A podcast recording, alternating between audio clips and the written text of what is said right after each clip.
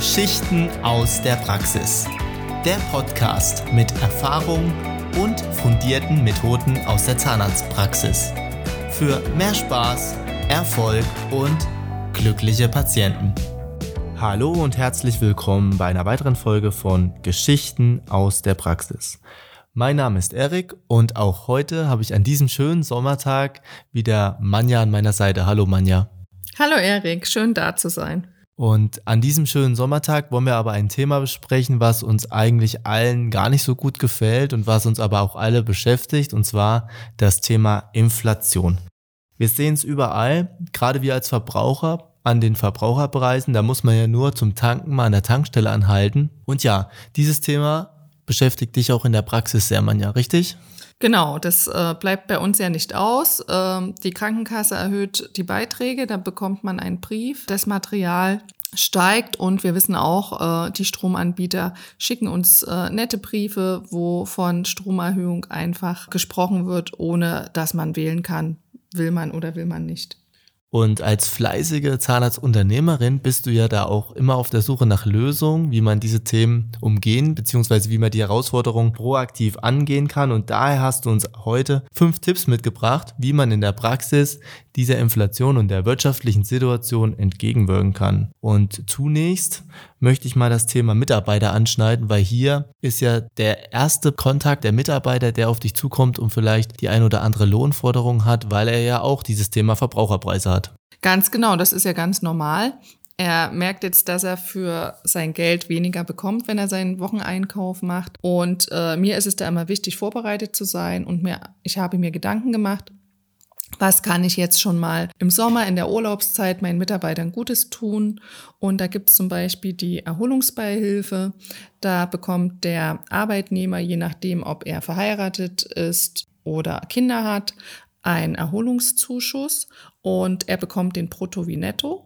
Und ich als Arbeitgeber muss nur die 20 Prozent noch Zuschlag obendrauf zahlen. Also ich habe aber nicht wie sonst bei einer klassischen Lohnerhöhung, wenn ich 100 Euro den Lohn anpassen würde, zum Schluss dann knapp 50 Euro aus.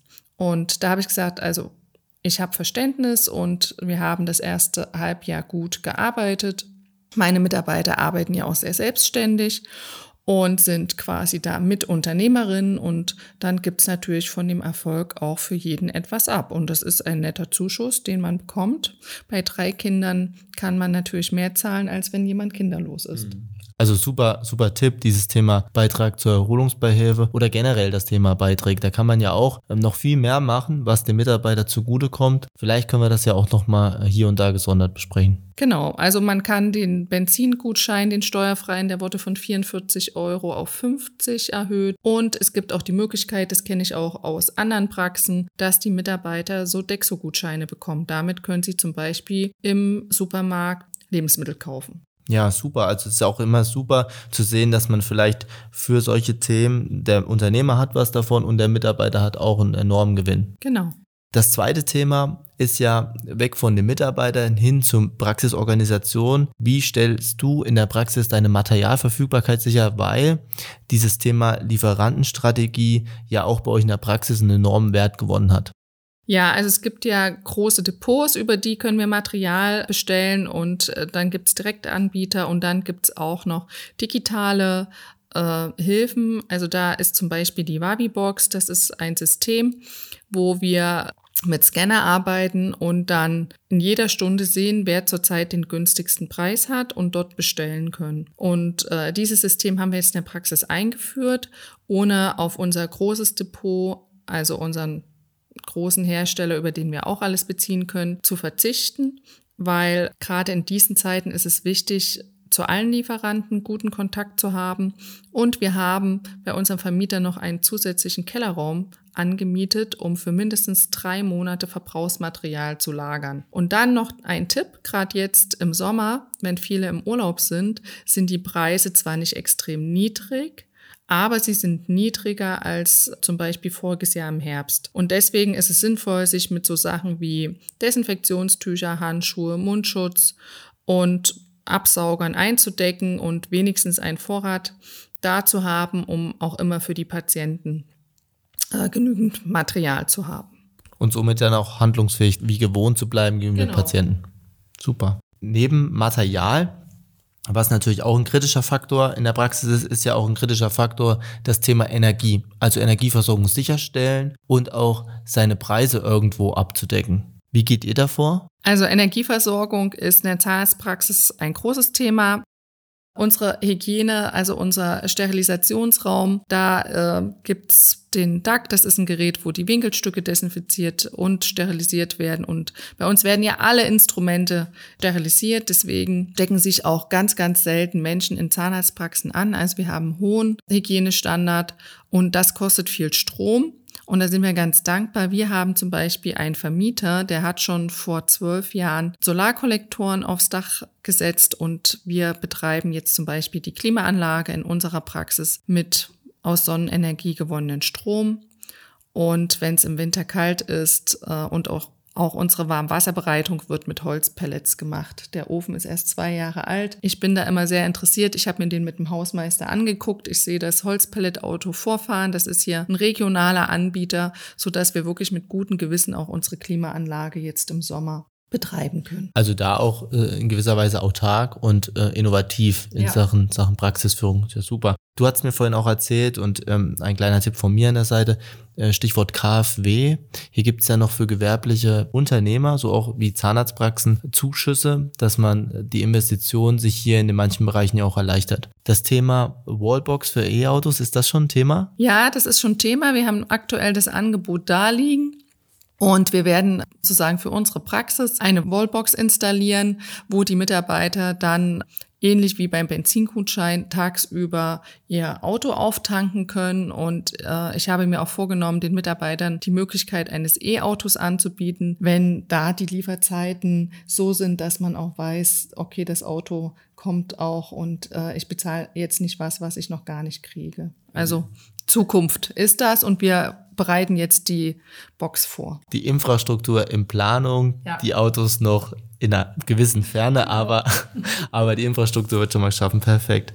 Um natürlich diese Investitionen alle stemmen zu können, ist es ja auch für dich als Praxisunternehmerin ganz, ganz wichtig, den Erfolg der Praxis weiter sicherzustellen. Und da haben wir ja auch schon vorbesprochen, ist das Thema Preise und Preisanstiege in, in den Zeiten von Inflation auch wichtig. Ja, natürlich müssen äh, wir unsere Preise auch anpassen. Die Krankenkassen geben uns ja einen Punktwert und der wird, soll für nächstes Jahr gar nicht erhöht werden. Also da ist gerade ein großer Diskussionsbedarf unter Ärzten und Zahnärzten. Äh, Im Endeffekt werden wir den Anteil der, den Privatanteil erhöhen, also anpassen. Und ich kann nur sagen, die meisten Zahnärzte haben da Bauchschmerzen, weil wir sind ja schon auf Helfen aus. Aber es nützt nichts. Wir brauchen gut bezahltes Personal. Wir müssen unsere ganzen Energieversorgung auch bezahlen. Deswegen passen wir unsere Preise auch an. Und ich hab, kann dann euch das Feedback geben, dass die Patienten da sehr verständnisvoll sind, dass sie das verstehen und dass meistens die Angst bei den Mitarbeitern oder bei dem Zahnarzt im Kopf ist. Und da will ich euch nur sagen, da fragt der Stromanbieter auch nicht, wenn er euch einen Brief schickt, dass 30 Prozent der Preis nach oben geht. Da habt ihr keine Wahl. Deswegen passt eure Preise moderat in dem Rahmen an, wie es sein muss. Und ihr werdet damit auch sehr großes Verständnis äh, ernten bei euren Patienten, weil wir sind ja immer noch am Patienten aktiv. Der Patient will uns anrufen können der will von uns behandelt werden. Und ich als Zahnarzt, Zahnärztin kann ohne gute Mitarbeiter meine Patienten nicht gut versorgen. Und da hast du ja was Richtiges gesagt. Also meistens ist die Blockade ja nicht beim Patienten dahingehend, sondern eigentlich im Kopf beim Mitarbeiter oder beim Zahnarzt selbst. Also ist hier auch wieder das Thema Mindset gefragt. Genau, und das merken wir immer, Erik, auch in unseren Coachings. Wir sind ja als Mi-Praxishelden unterwegs und brechen da mit den Zahnärztinnen, was die für aktuell für Probleme haben und wir merken in unserer Branche, es geht wirklich viel ums Helfen und Preise anpassen, über Preise reden ist nicht so die Stärke. Das ist aber wichtig, weil wir wollen ja auch in den nächsten zehn Jahren noch junge Kollegen haben, die in unserer Branche arbeiten. Wir sind ja hier im ländlichen Gebiet, wo die Oma jetzt nicht eine Stunde unterwegs ist, äh, wenn sie Zahnschmerzen hat, sondern vor Ort versorgt werden kann. Genau, das kann ich nur unterstreichen.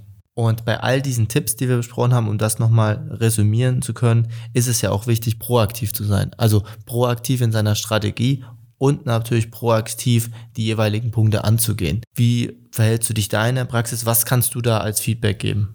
Also ich bin da immer proaktiv, ich mache mir Gedanken und bin als Chefin auch positiv, sage, äh, Mädels, macht euch keine Sorgen, wir arbeiten ähm, in einer Branche, die wichtig ist und wir, wir gehen unseren Weg. Und da habe ich gesagt, okay, was wäre jetzt für euch erstmal wichtig? Die Schuhe sehen alle nicht mehr so toll aus. Ich bezahle für jeden ein paar neue weiße Turnschuhe.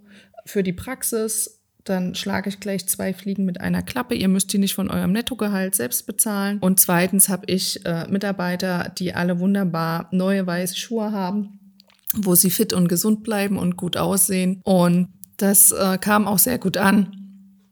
Die Mitarbeiter haben sich bedankt, weil es gibt auch Geschichten, da fragen die Zahnarzthelferin ihren Chef und der zeigt ihnen nur eine leere Hosentasche und das finde ich ja doch bedenklich, weil das Wichtigste ist, dass wir ein gutes Team sind und wir gut miteinander arbeiten können. Und deswegen überlegt mal, ob ihr euren Mitarbeitern nicht was Gutes tun könnt und neben den Kasachs auch mal ein paar Schuhe bezahlt. Ja, sehr schön. Und das ist ja gleich das Thema auch Mitarbeiterzufriedenheit, Mitarbeiterbindung. Und wenn der Mitarbeiter glücklich ist, dann ist auch der Patient glücklich. Ganz genau, so sehe ich das auch. Das war ein schönes Schlusswort für die heutige Folge. Und da möchte ich mich wie immer bei dir bedanken, Manja. Vielen Dank für die vielen Insights aus der Praxis. Ich möchte mich auch bei euch bedanken fürs Zuhören und sage alles Liebe und bis später, bis zum nächsten Mal.